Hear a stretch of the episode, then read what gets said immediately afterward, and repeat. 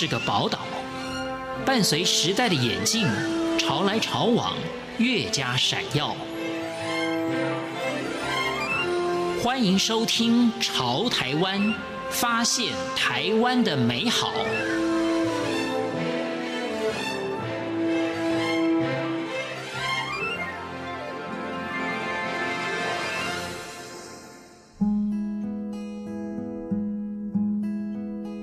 各位朋友您好，欢迎收听《潮台湾》，我是赵伟成。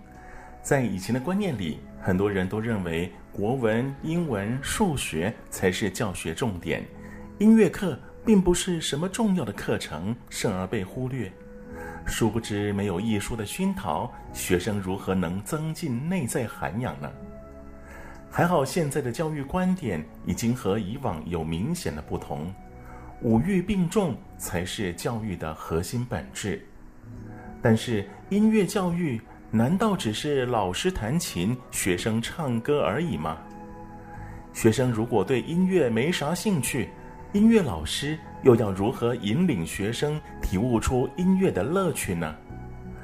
今天节目中为您介绍荣获桃园市二零一八年创新科技互动教学创新竞赛其他组第一名，大有国中音乐老师简秋瑾老师。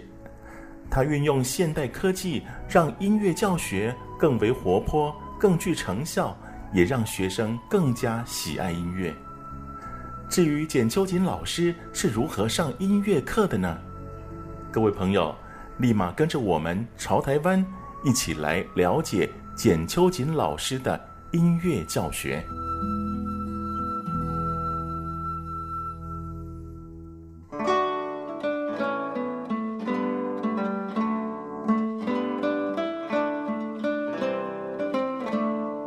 一眼见到简秋瑾老师，果然就像是学音乐的气质美女，只是从小学习音乐。并不是要培养气质，而是来自母亲务实的想法，认为女孩子就得有一技之长，才能养活自己。从小是学钢琴，但是就是兴趣，因为我的妈妈说，嗯，他们有一个观念，觉得女孩子要学个技能，他们叫技能，才可以养活自己，不需要靠老公。那我表姐也是学音乐，所以我妈妈就说，那你们就去学钢琴。那因为我跟我妹妹是双胞胎，那所以我学，我妹妹就要学，就是两个一致。所以其实我从小就是学钢琴而已，对，一直到了国三的时候，成绩普通，就是在那种你知道以前还有 A B 段班，我们就在 A 减班的那个中间。然后我表姐就问我妈妈说，要不要让他们考考音乐班？然后突然觉得，哎，好像也是一条路，我可以摆脱我讨厌的数学。所以就在国三的那一年，变成呃学科数科一起努力，再学一项乐器，因为音乐班要两项乐器，那就找最不花钱的，不用买乐器就是声乐。对，所以就这样子进到了音乐班的路上。所以我考高中，其实我进到华冈艺校，我们算是数科嗯备取上，因为我们学科很好。对，所以其实，在华冈艺校的那一年，算是我数科上。最努力，而且也是最辛苦的时候。音乐相关的工作有演奏家，有声乐家，有流行音乐歌手，有音乐制作人。那么，为什么会选择当中学老师呢？进老师这个工作其实也是意外。其实华冈艺校毕业考大学的时候，我们都可以进师院，但是我不想进师院，我想要大学的生活。后来我就进了文化大学。在这个路程当中，我刚才说过，我们是双胞胎，其实家里的经济压力蛮大。我一直都在呃外面的像雅马哈教室等等教小朋友弹钢琴，我也觉得蛮好玩的，也蛮有兴趣。一直到大四的时候，刚好文化开了。学程，那我的成绩刚好可以甄选上去上学程，那对家里来说很开心，因为他们发现其实如果我在音乐教室教都是晚上，所以他们觉得，诶，你当老师的话生活就固定，这样也不错，所以后来我就修了学程，就这样当了老师。别看气质老师平常和学生都打成了一片，可刚开始教课的时候并不是那么顺利，当初。大学毕业被派任到乡下学校教书，面对半大不小十四五岁的孩子，也曾伤透脑筋。不看实习，就是正式第一次进到教室，我刚好碰到的是一个在呃夜市附近的学校。那我在实习的时候在台北市的学校，所以学生素质跟桃园真的不一样。那又是一个九年级的班级，学生其实对音乐课没兴趣，然后又看到这么那么年轻的老师觉得好欺负，所以其实他们根本完全不配合我上课的内容，也没兴趣，甚至有的孩子就直接趴在桌上，甚至我可以说是躺在那边不上课的。那我就非常非常的挫折，我就跟我妈妈说，我不要当老师了。我宁可去家家教小朋友，我说这边错了，他就会改。然后我妈妈就跟我说，他们没有要念音乐班。我就跟我妈妈说，可是不行啊，我叫他们唱歌，他们不唱，所有的东西他们都没有回应，我上不下去，好像我一个人在上面自自言自语。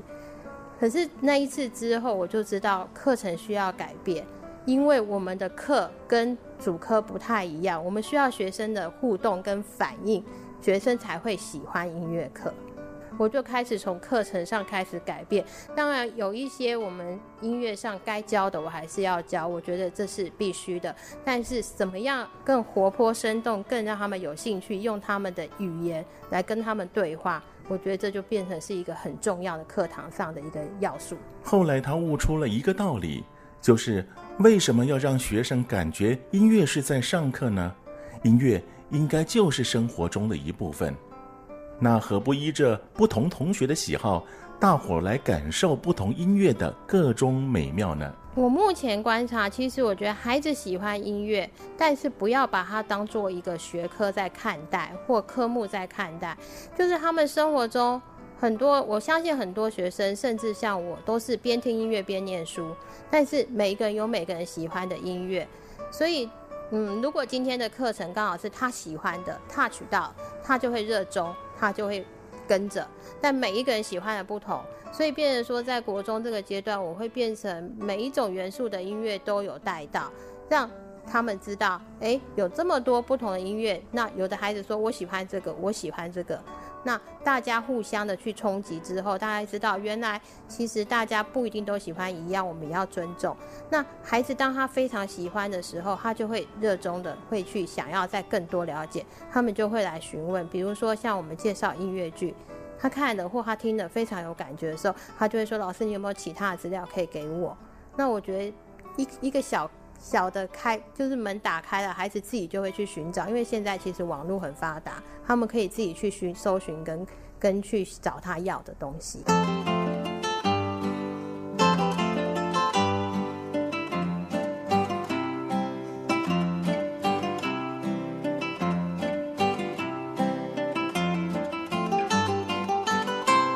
交出成就感，简秋瑾对于音乐教育越发兴趣。进而设计一套音乐与科技结合，又充分激荡脑力、创意思维的音乐课，让学生发掘音乐的奥妙，让学生发挥音乐创作潜能。而这样新颖有趣的教学方式，也让简秋瑾获得桃园市二零一八年创新科技互动教学创新竞赛其他组第一名。既然是科技跟互动，所以其实课程上我就设计的，嗯，比较多是跟孩子的互动，跟学生的互动，所以所有的东西都是我引导，但是他们要产出给我，然后他们要发表，那老师的指导语变成少少的引导他们，所以变成说我用广告的部分。当然，他们可能没有接触，但是他们看到觉得很稀奇，也觉得很好玩，然后再用里面的一些元素来引导他们，让他们自己创作。在使用科技的方面，比如说使用 iPad、使用 IRS，让学生去作答抢答，有团队的力量，所以孩子就会觉得这个课程很活泼，很喜欢。加上广告歌曲，他们也常听到。那我们要。呃，一节课创作，或者是一节课可以把我的想法创作出来，我觉得孩子就有他的成就感在，就会喜欢。二零一八年，在大有国中校长陈家祥的带领下，到了成都西川中学进行交流访问。简秋瑾以创意好点子、广告音乐大解密的上课方法，启发现场大陆学生对于音乐的探索欲望。引起动机的时候，我有挑他们的，比如说拼多多的广告歌，然后也有他们的呃。有关就是在他们那边，他们有听过的广告歌，因为我觉得这是最能够拉近彼此距离的。先拉近彼此距离之后，再把我们的广告歌，比如说我们台湾的大同啊等等的，再让他们看，再让他们欣赏，他们在两边有什么不一样，然后再找出这些元素，让他们自己创造他们的广告歌曲，这样子。现在的学生真的太幸福了，有最新的设备，有这么好的老师。那么，在软硬件都完备的条件下，两岸学生的表现又各有什么样的特点呢？成都这个学校其实他们是生生 iPad，但是他们比较少是分组上课跟讨论。我们就会发现，他们对 iPad 使用非常的嗯流利，非常的好，比我们台湾的学生顺畅。但是呢，在小组讨论上，他们可能就没有我们台湾的学生这么的嗯，就是。尊重别人的意见，他们会有自己的想法。那呃，我觉得其实这个课程，因为对他们来说，这个蛮新颖的课程。因为他们的音乐课，我有问过老师，他们还是比较偏重于在键盘的教学，然后古典乐的或者是呃传统的音乐教学，所以他们觉得课程可以这样设计，他们觉得还蛮新颖的。再加上孩子都有发表，而且我觉得他们的孩子非常的主动，因为有问题或者是他们想要发表，就会马上。而且也蛮有想法的，但我觉得台湾的孩子的创意还是多一些。所以说，两岸的学生各具特色，各有千秋。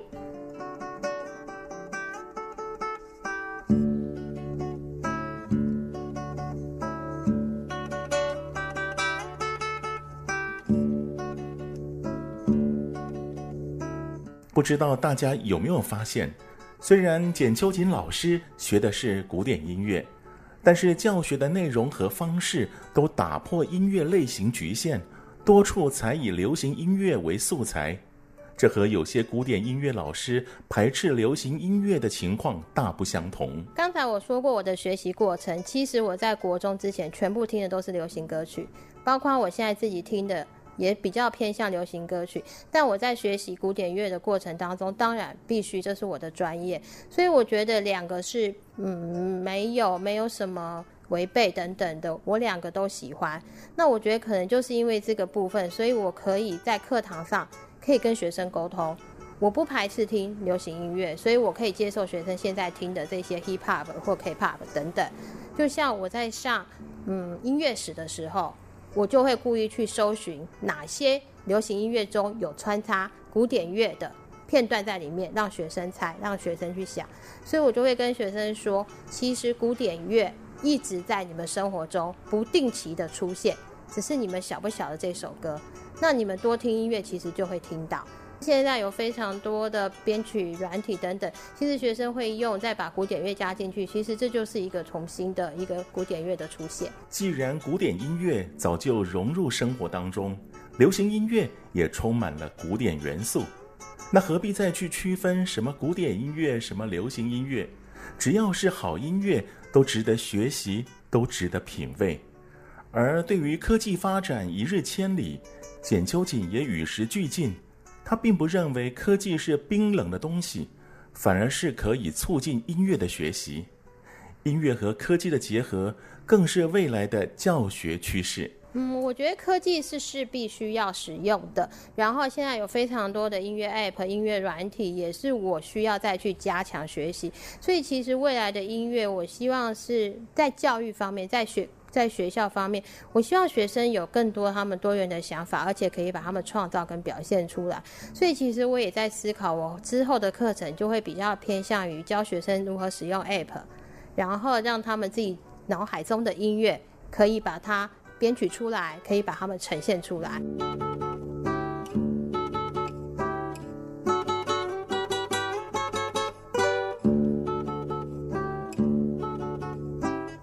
如果每个孩子在学习音乐的过程都能有像简秋瑾老师一样的善解人意且懂得运用科技和创意的音乐老师，那么学习音乐的孩子不只是不会变坏，更能端正社会风气。我是赵伟成，感谢您收听今天的《潮台湾》，我们下回见。